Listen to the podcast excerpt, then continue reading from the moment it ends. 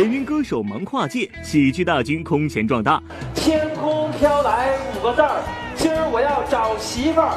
喜剧王修炼有诀窍，独门绝技难练就。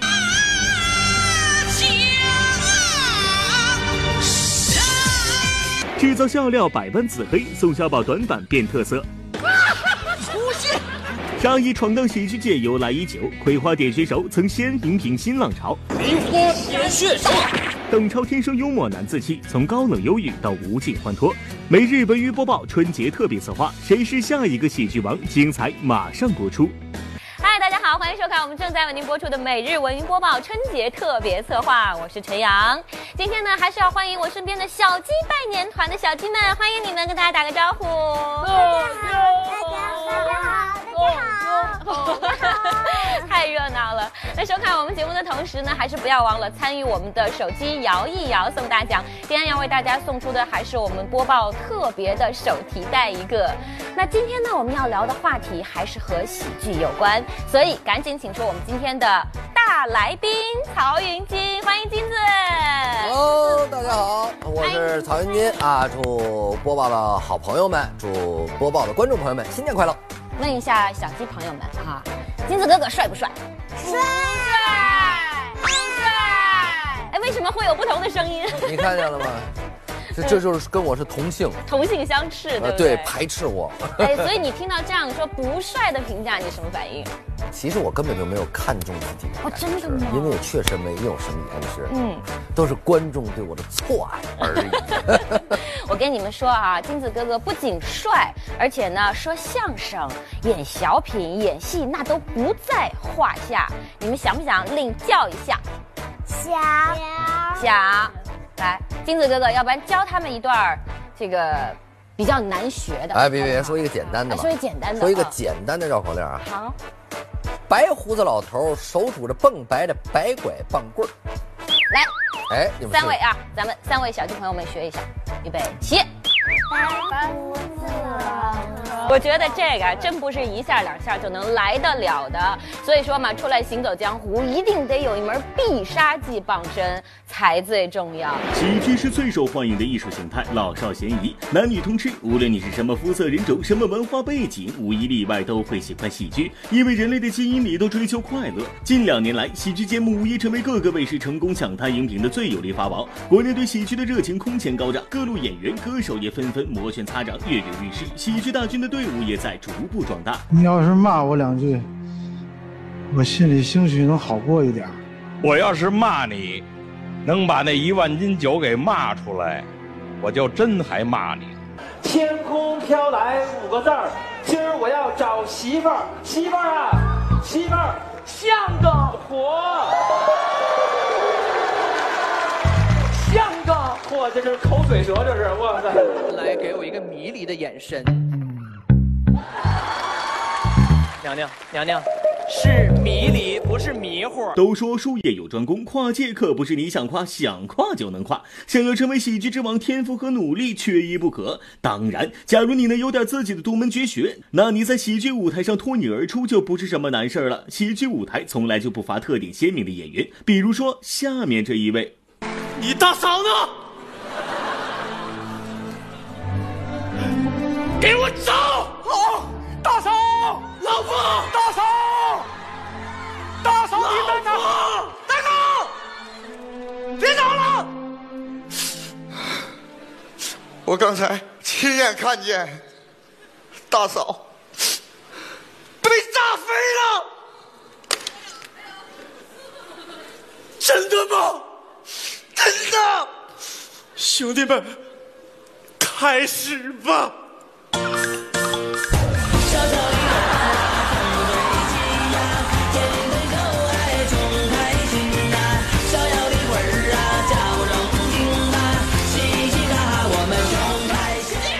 生活本庸碌，若有人出其不意的抖抖包袱，扔个段子到人群里，就是发光体。在这一点上，小沈阳把东北人的幽默放大到了极致。在台上，他口如悬河，如连珠炮，幽默就像拧开水龙头一样，哗哗就来。可这些都并非小沈阳的舞台必杀技，他的独门绝学可并非一朝一夕就能练成的。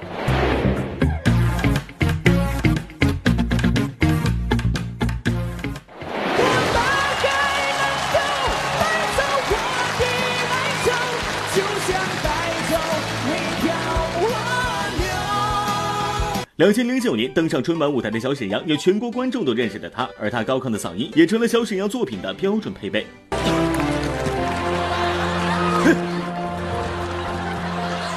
浪奔，浪流，我里偷偷风水不收。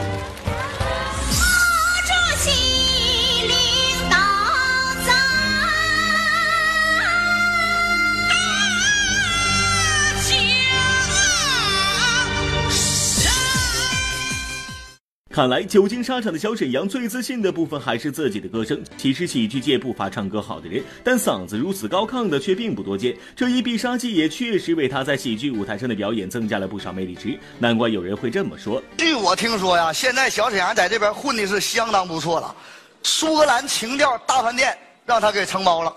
你说你们俩当年一起出的名，当初小沈阳还追过你。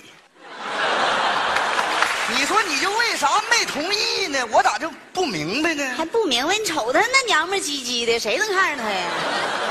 我跟你说啊，人家那叫风格，那叫特点，有多少小女孩都喜欢那样的呢？对不对？不要疯狂的迷恋我，我只是个传说。要说这小品舞台上的实力唱将，小沈阳的确是实至名归。当然，没有进步就没有发展，挑战进阶版的边唱边舞就成了十分必要的事儿。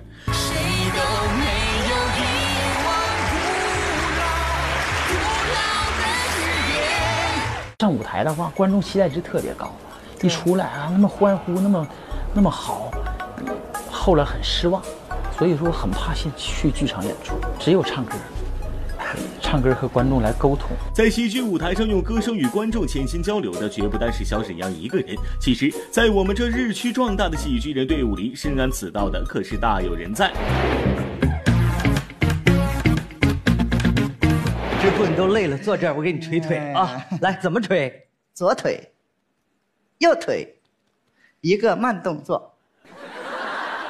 那右腿，左腿。慢动作重播。杨贵妃，跪着给你捶腿，你这腿挺贵呀。他们认为我可能演喜剧会非常的。非常的承担不起，但是实际证明我有喜剧的天赋。贵妃可以是假冒的，但这不俗的唱功可是实打实的真功夫。出道十年，李玉刚始终坚守着自己反串唱歌的这条路。无论是贵妃醉酒，还是活色生香，都早已深入他的骨髓和灵魂，让他无法抽离。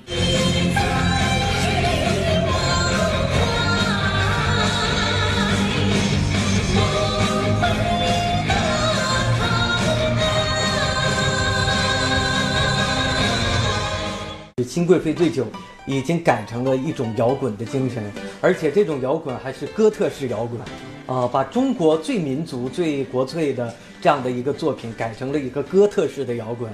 我也感觉在舞台上是非常过瘾的。唱而优则演，谁能想到平日里总是一脸严肃的李玉刚，能站在喜剧舞台上一本正经的搞笑呢？也许是东北人的骨子里自带幽默细胞。李玉刚这一次的浅尝辄止，居然一举拿下了跨界喜剧王总冠军的头衔。跨界喜剧王冠军的是李玉刚，四百八十七票。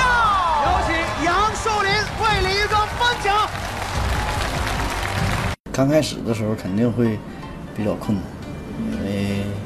没接触过嘛，就得一点一点的。他很搞笑，所以呢，平时我的生活工作都特别紧张。我见到他，我一下子就很松弛。知道他是我经纪人，接下来我得为给他提点什么尖端的问题。当然了，他很合格。大面脑袋盖，二面鼓啊，里面是羊皮，外面裹着布啊，哪怕是零下四十度啊，天让他打冷，咱就不打怵啊。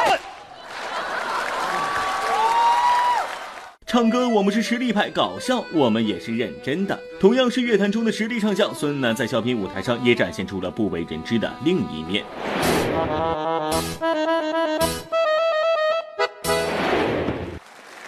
这里只能有一个立功，把牌子给我扣下。我我凭什么扣下？啊！我咱俩上来上来，我不扣行不行？我换个工种，不干立功就行。家教，家教，专业家教。立功，立功，专业立功。加油加油，专业加油！梦想一定要有，万一实现了呢？二十年前的孙楠有气功、瓦工，什么都干。二十年后，他终于有机会在小品舞台上还原了曾经真实的生活。如今在电视上唱歌的梦想早已实现，下一步的人生规划，他也在紧锣密鼓的进行中。不信你看。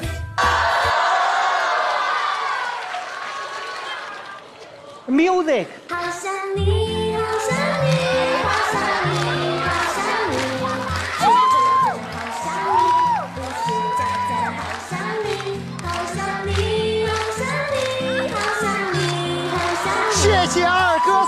箭，哎，谢谢三哥送的呃航空母舰，嗯，啾比啾比。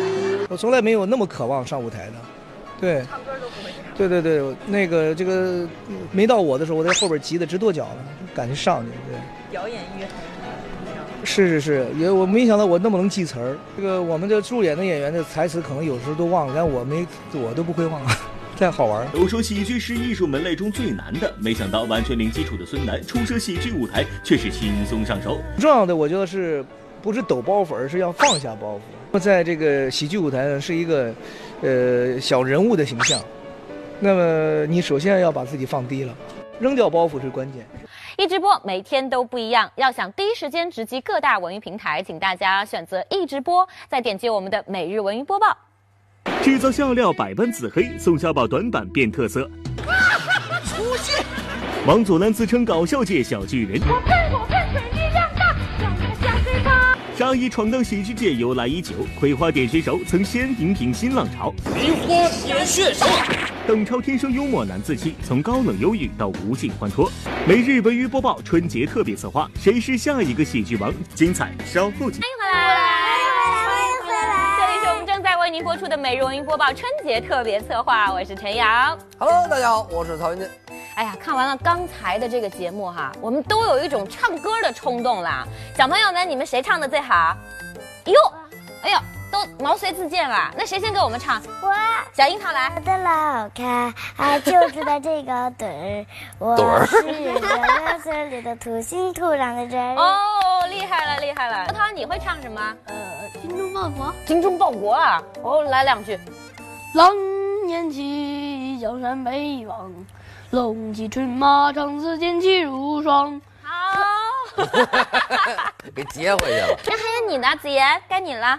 苍茫的天涯是我的爱，绵绵的青山脚下花正开。哦，厉害了！真的，你觉得他们是不是还是有天赋的？我觉得唱的都挺好的，嗯，尤其是这精忠报国，我特喜欢，阳刚气十足，阳刚气十足。啊嗯，那说到这个成为喜剧之王哈，天赋一定要有，但是后天的努力和认真也是绝对不能少的。其实一个喜剧演员在舞台上，首先要放下的就是不要觉得自己做完这个表情以后会不好看嘛，嗯千万不要这样，因为你最美的时候就是在逗笑观众的时候。海燕呐，你可长点心呐，找这么个人不容易，是不是啊？演出之后了，他们的领导请我们吃饭。吃饭的时候在桌上，来吧，宋老师，他得是一个四十五六岁的一个那么男人，拿起杯，来，宋老师，那个咱俩谁大？不管谁大了，我先敬你一杯吧。要说起对宋小宝的第一印象，很多人都会给出这样的回答：脸庞黝黑，牙齿洁白，个头矮小。到现如今这个注重颜值的影视圈里，宋小宝这外形丝毫不占优势，但他却在喜剧舞台上闯出了自己的一片天。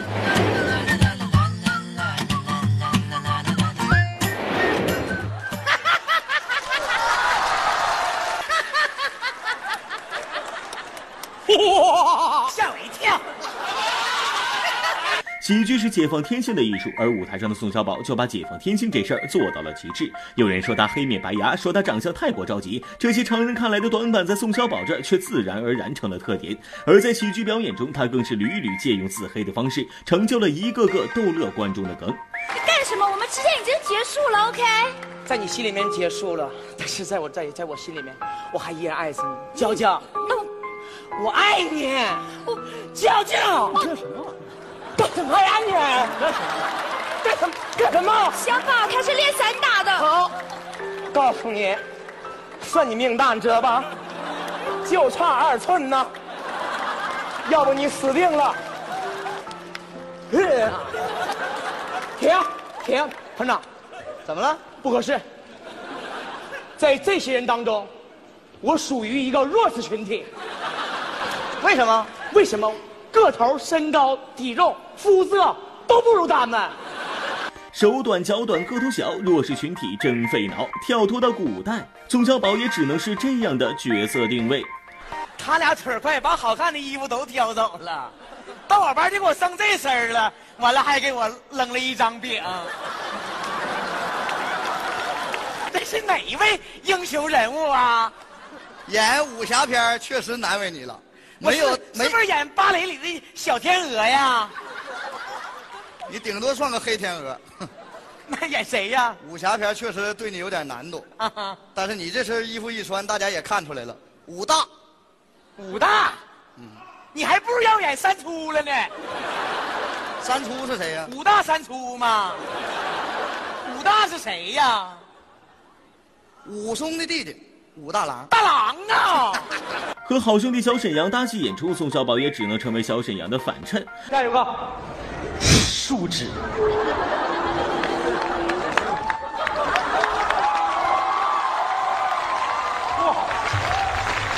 真是的嘞！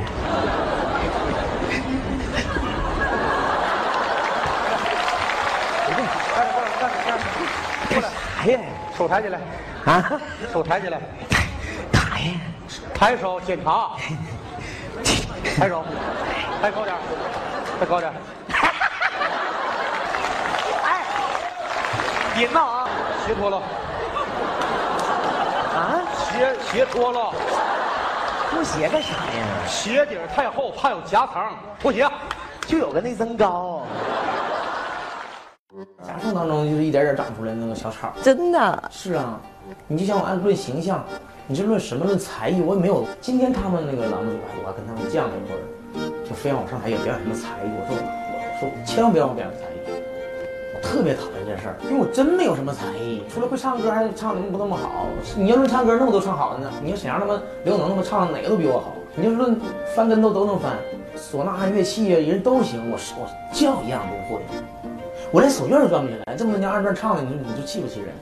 我看我自己都来气。没有高颜值，也没有突出的才艺，但宋小宝这内家心经般的自黑神技，却成了他笑傲江湖的杀手锏。黑到深处自然红，喜剧舞台上永远不缺没有偶像包袱、轻装上阵的人。他们有自黑神功护体，心中自有一番天地。东北人在小品舞台上扎堆成风，出现一两个喜剧王备选人选不足为奇。可王祖蓝近两年也跻身内地搞笑界，这其中实力不容小觑。没有一粒情，谁明白真要是我的意义？王祖蓝的表演形式虽然有别于传统意义上的小品，但他自黑身高的桥段却与宋小宝如出一辙，甚至在模仿表演的时候也会有意挑些适合自己的款。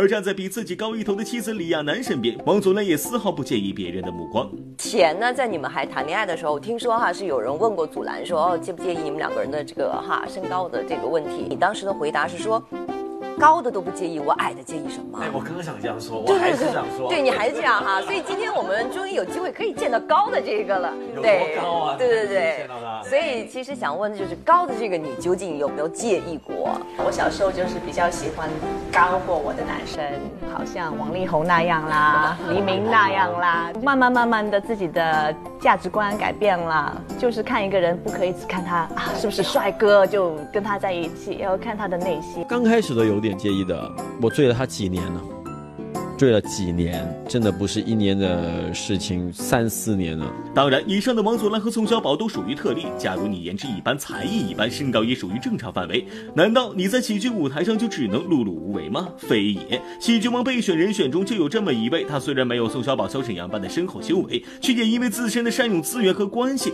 在争夺喜剧王的道路上突出重围。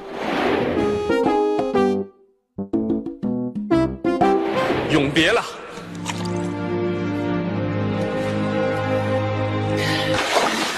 哎呀。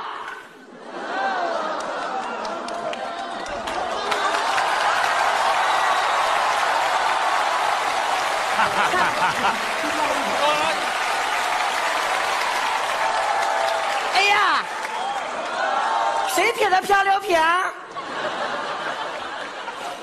什么玩意？我呀。疼不疼？火辣辣的疼。疼我就是没死啊！你是谁呀、我是一天到晚游泳的鱼呀，鱼不停游，一天到晚。张雨生。这毛病，我是美人鱼。别以为跟苏小宝搭档演小品的是个意外组合，早在2015年，大鹏就在自己的电影处女作《煎饼侠》里把东北 F 四集结在了一起。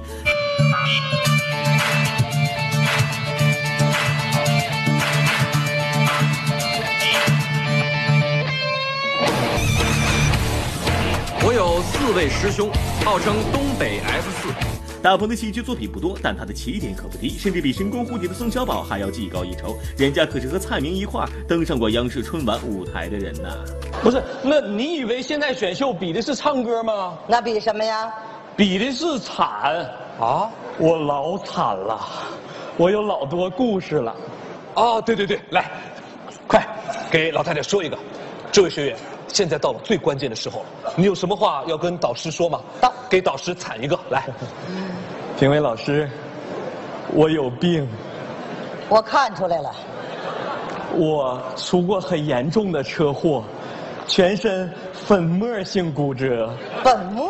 嗯，那你就是个人渣呀！沙溢闯荡喜剧界由来已久，葵花点穴手曾先荧屏新浪潮，葵花点穴手。喜七重回喜剧舞台，专业带跑偏第一人。你说谁的？人在这儿呢。邓超天生幽默难自弃，从高冷忧郁到无尽欢脱。每日文娱播报春节特别策划，谁是下一个喜剧王？精彩稍后继续。好，欢迎回来，这里是我们正在为您播出的每日文娱播报春节特别策划，我是陈阳。Hello，大家好，我是曹云金。欢迎回来。接下来我们要说到的这一位呢，他的本职却不是喜剧演员，但是比起刚刚我们说到的那几位，应该算是有自己的套路了，已经自成一派了。再让金子哥哥猜猜他是谁吧，大家给他一点提示好不好？他是个哥哥，啊，是个男的，嗯，男的，他是东北人，东北人的啊，东北的。嗯，他的老婆啊是个演员，哦，这范围还是有点圈内人，东北的，嗯，这个我觉得这范围太大了。我再给你点提示吧，嗯，葵花点穴手。哦，那不用说了，这就是著名的沙溢老师啊，这个白展堂的形象也是深入人心。都说十个东北人的血液里有九个都流淌着幽默的基因，这话的确不是空穴来风。放眼喜剧舞台上，东北人占据了半壁江山，而在喜剧之王的备选人选里，呼声很高的这位，恰好也是个如假包换的东北人。你还要给我干二十年？不要怕，二十年快得很，弹指一挥间。小金，等等等我！跟外人说呢，低调不低调。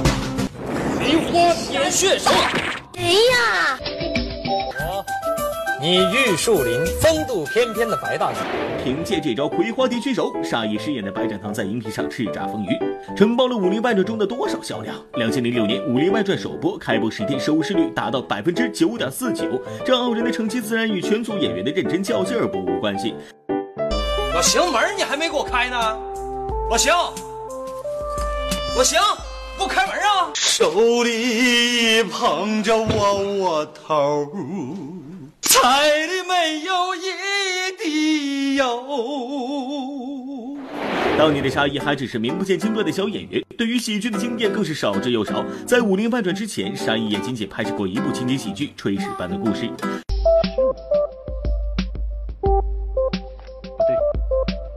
不对这镜子里分明是一个被保送上军校、破格提干、前途无量的年轻军官。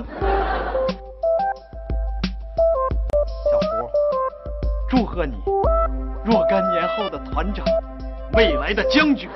在炊事班的故事里，沙溢饰演的角色外号叫帅吴。《武林外传》里的白展堂也总是以风流倜傥自居，可见在喜剧界，沙溢的颜值算是过得去的。可能也正是因为这样的原因，两部情景喜剧加深之后，沙溢有了转型的打算。他开始有意拓展戏路，接拍正剧，甚至在2012年的央视元宵晚会上还玩起了音乐。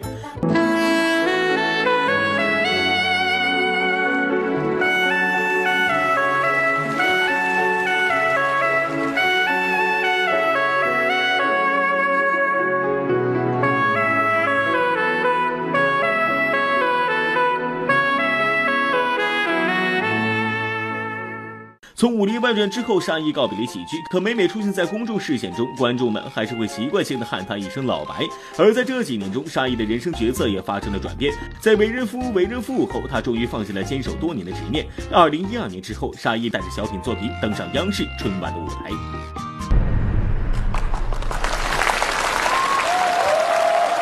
各部门都听好了，我最后重申一遍：皇上这场戏拍不完，谁也别想吃饭。谁说我没气质？这是气质吗？这不是气囊吗？谁是气囊？你看这一说还弹出来了。你还缺什么？嗯，缺钱。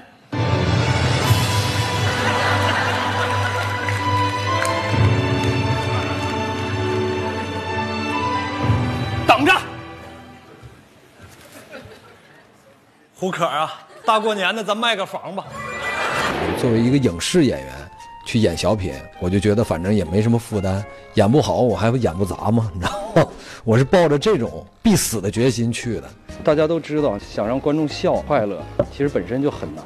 按沙溢自己的话来讲，他并非小品演员，但骨子里与生俱来的喜感却无法掩盖。舞台上的沙溢不仅开始一展自己的喜剧才华，还带上妻子胡可一起给大家制造笑料。谁呀？大人，啊我相公就要行刑了，我想再跟他说句话，就一句。你相公是谁呀？呃，看啥呀？在这儿呢。相公，你马上就要上路了，我来送你最后一程，吃饱了再上路啊。这饭里我放了刀片一会儿你把绳子给弄弄断了，兄弟们自会来救你。来，大口吃啊！啊 来，大口吃。哎，刀呢？等，放了呀，你放了吗？放了呀，你放了吗？放了呀。你兜里是什么？刀片啊。那你放哪儿呢？没放，没放，没放，没放还不回去放？放就放呗。你瞅啥？我瞅啥了？如果我是黄飞鸿，那你必须是十三姨。飞鸿，我跟你说啊，我知道你不想去，可人张司令点名让你参加他的家宴，你不去，到时候宝芝林就麻烦了，快点儿。我理解，啊但我确实去不了。为什么？哎呦，不是黄飞鸿，啊我就是个卖鸡蛋的。黄师傅给后边呢。十三姨，十三姨，你说我这轻功都用上了，我这啪啪啪我也追不上你，啊，兄弟，你受苦了啊！黄师傅，您不就是大夫吗？啊，十三姨这眼睛也该治了，一个礼拜带我跑八回了，我还以为要抢我鸡蛋呢。十三呐，你说你眼神不好，这耳朵怎么也聋了？你说谁的？人在这儿呢。其实小品也不是我的优势，嗯，我是影视演员，跨行也好，跨界也好，都无所谓，嗯，只要能够让大家高兴，让大家快乐就行了，嗯，所以我其实这也也算是，就是等于是硬着头皮上。当然，现如今作为一个玩转综艺喜剧的影视演员，沙溢的戏路中自然不再有意无意的规避喜剧的戏份。这不，在我们北京卫视前年的大戏《秀才遇到兵》中，他就妥妥的解放了一回天生的喜感。赵子龙知道不？我只要是把锄头扔了，我换成任何兵刃，我将来都能出将入相。梁山好汉一百单八，真牛在东北挖鬼沙。邓超天生幽默难自弃，从高冷忧郁到无尽欢脱。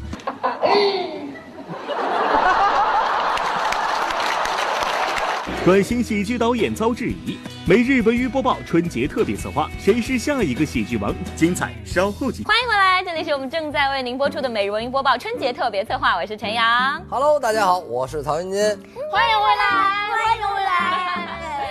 其实呢，刚才的片子当中呢，我们就了解到沙溢哈中间离开喜剧舞台好像有很多年的时间了，但是在我们的心目当中，他还是一个喜剧演员。但是我也有一种。就是听到一种说法，就是说很多喜剧演员有一个通病，叫做台上特别搞笑，台下不苟言笑。其实有的喜剧演员是这样的啊，呃，我们之前形容一个好的喜剧演员是什么样的？嗯是台上如猛虎，台下似绵羊。嗯，但有的喜剧演员并不是这样。那你呢？我个人是台上属于比较能说的。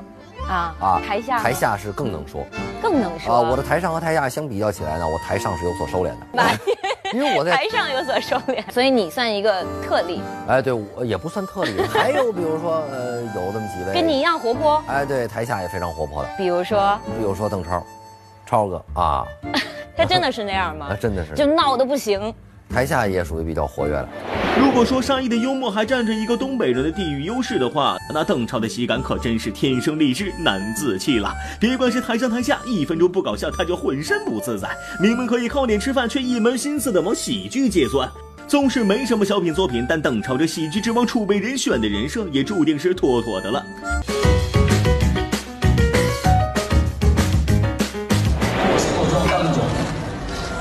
是新一代的喜剧之王，真的啊，星爷，你真的这个啊，没关系，再再说一遍，我怕我怕没拍到。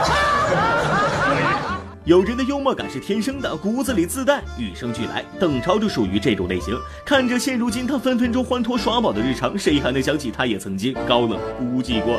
季度为什么这么说话？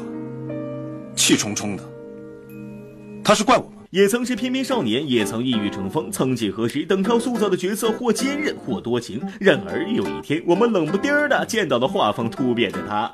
我曾经独立设计过中国第一个智能爬墙机器人。你看，这是我的证书。还有我的论文在英国、Japan、日本、China、中国、他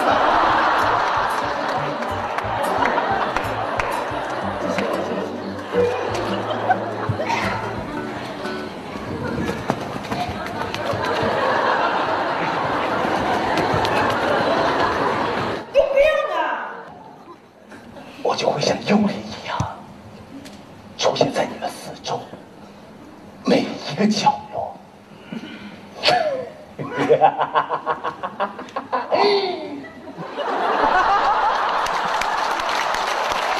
你觉得他会给你打多少分？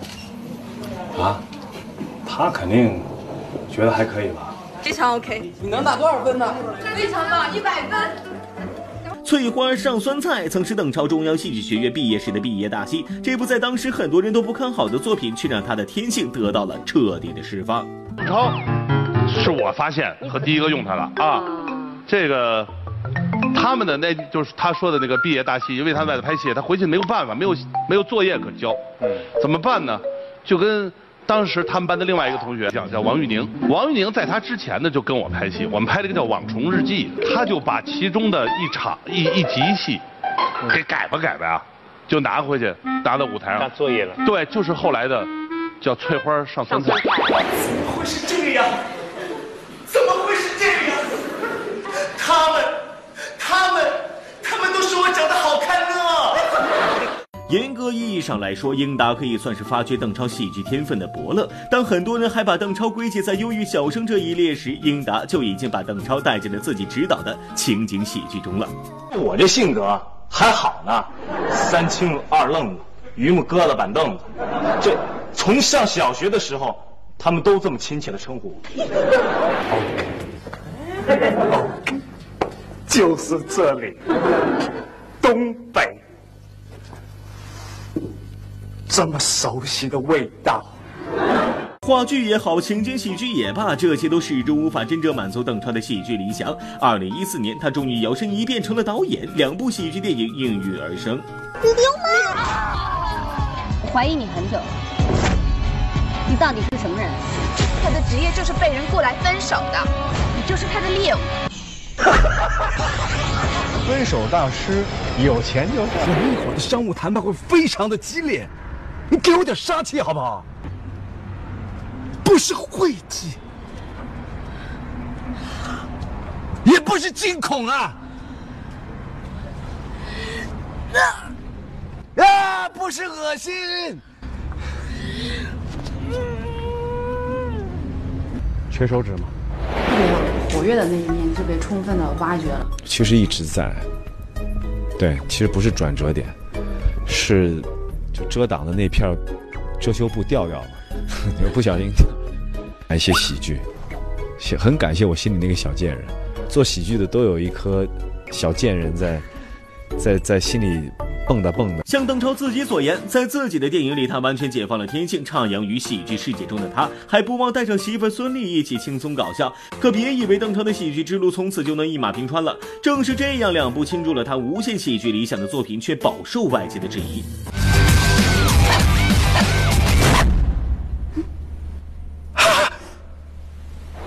邓超的《分手大师》要公映了，我看了后愕然：一个不缺名、不缺利的年轻影星，为什么要做出如此下作卑贱的事？真的一点导演的眼该找，我只是为了找，我只是为了展示我的喜剧上面的热爱。因为你们没有看邓超原版的那个片子，那么现在他已经表，他也改了，他态度也非常好，我们不要再谈。那从我们来说呢，我也是个长辈。我们也与人为善嘛，对不对啊？你再去去凑他一顿，何必呢？人家毕竟还是有才华的年轻演员，对不对？呃，喜剧的部分有一点生硬，所以可能就是超哥在做喜剧的时候还需要，可能在经经历一些市场的磨练吧。哦，所以我我个人是不会去看的。那所以那些质疑的东西对你的干扰的程度会是有一个多深的介入呢？质疑的。你当然会去看嘛，嗯，就是你会非常客观冷静的看嘛。你要做这个事情，他就会有喜欢和不喜欢，嗯，或者有一点很喜欢，和微喜欢，和讨厌，我觉得非常正常。嗯，你要非常正常的接受一个一个艺术产物的声音，嗯。然后我做第一步的时候，我们都有过那些稚嫩期啊，包括恐惧期啊，包括你进入这种后来。挺好的，就是很自在。特别是二年级的时候，听到声音那更好了。二年级的时候，一年级是成那个分手大师嘛，二年级是恶棍天使嘛，这才小学生，才二年级。所以，那你的意思就是第二部其实比第一部已经有进步了，是吗？我觉得是有进步。哎，所以你还会继续吗？继续，当然，当然，继续在导演这条路上。反正我知道自己在做什么，我觉得这个很重要。就是你不是盲目的在做什么，你知道你的出发点。你是为了观众，你不是为一些稀奇古怪的事情，你不是为了某些，就你明白的嘛？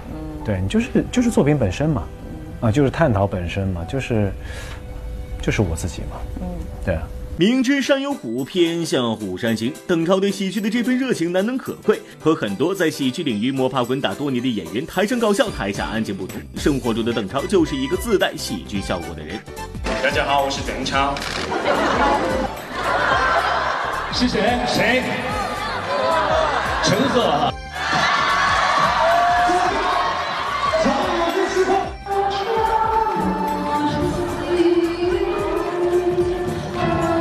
就在我方位也没什么感觉，就这个哎，别别跑了，回去检查一下。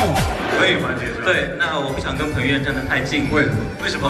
我们彭于晏太帅了。那那我我呢？你随意了，你随意了。那个人出去。而他与妻子孙俪的日常互动也足以拍成一部喜剧电影了。我是我媳妇儿朋友圈的一道奇葩，因为朋友圈啊，它是以损我为主。哦。啊，我们家邓先生又怎么着怎么着了啊？他有的时候微博也是这样嘛。好甜蜜哦。微博的话会问一下对方这个可不可以？没有，其实很多时候我都不告诉他。我觉得那个蛮好玩的，你知道吗？告诉就没意思。一家四口，邓超最丑，简直是个笑话。我自己看了这句，我都快笑疯了。我猜应该是娘娘的地位比较高吧，因为她是娘娘，应该就是她应该有的地位吧，在家里。对呀，他们家还有那么多只狗呢。没有地位，谁说我在家里没有地位？怎么可能？那都是就是坊间谣传的，怎么可能？还没有有抽到奖的观众朋友们不要灰心，因为接下来呢，我们还有一轮抽奖环节。下面您将会看到的节目呢是《星夜故事》，来看看今天的精彩看点。今晚《星夜故事》力邀荧屏老妈王丽云、皇后娘娘戴春荣、率真老妈沈丹婷做客节目，与相声演员英宁上演选美大赛，究竟谁的表现更精彩呢？大年初六晚七点三十五分，看《星夜故事》里的最美女人花一起争奇斗艳。就那个时候，我们团的那个女演员。几乎人人都有这么一双米色的，然后前边吧是包着脚哈，后边这么一道，对对对对对，这么高，谁敢穿呢？后来就太便宜，十块钱一双 哦，我们就每个人买了一双，买了一双就放到家里看着稀罕。好的，接下来又是我们微信微博的互动时间了，我们的互动话题还是新年到了，希望大家许下一个新年的愿望。我们来看看这位观众朋友的愿望是什么？他说，这位叫做陈轩的朋友。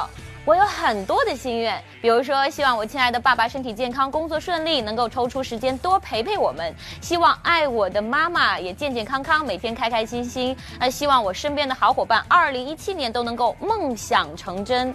哎，我觉得他的愿望真的是蛮多的，但是我觉得像金子这么忙啊，你是不是在呃春节的时候应该好好抽出时间陪伴一下家人？